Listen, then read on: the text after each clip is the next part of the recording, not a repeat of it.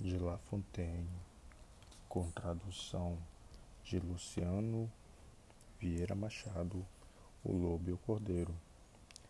A razão do mais forte vai sempre vencer, é o que adiante vocês hão de ver.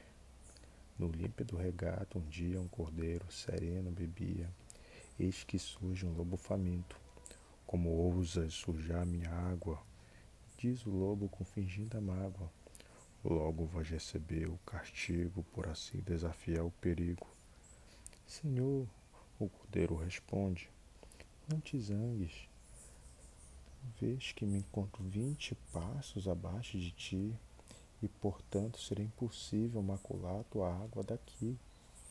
Tua suja, diz o bicho feroz.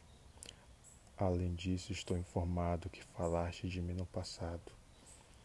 Como poderia ter te ofendido se não era nascido então?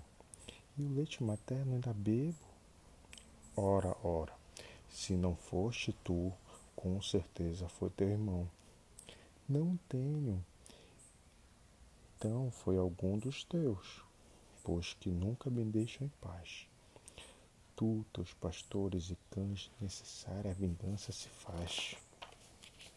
E no fundo da floresta, com toda tranquilidade, o lobo devora o cordeiro sem outra formalidade.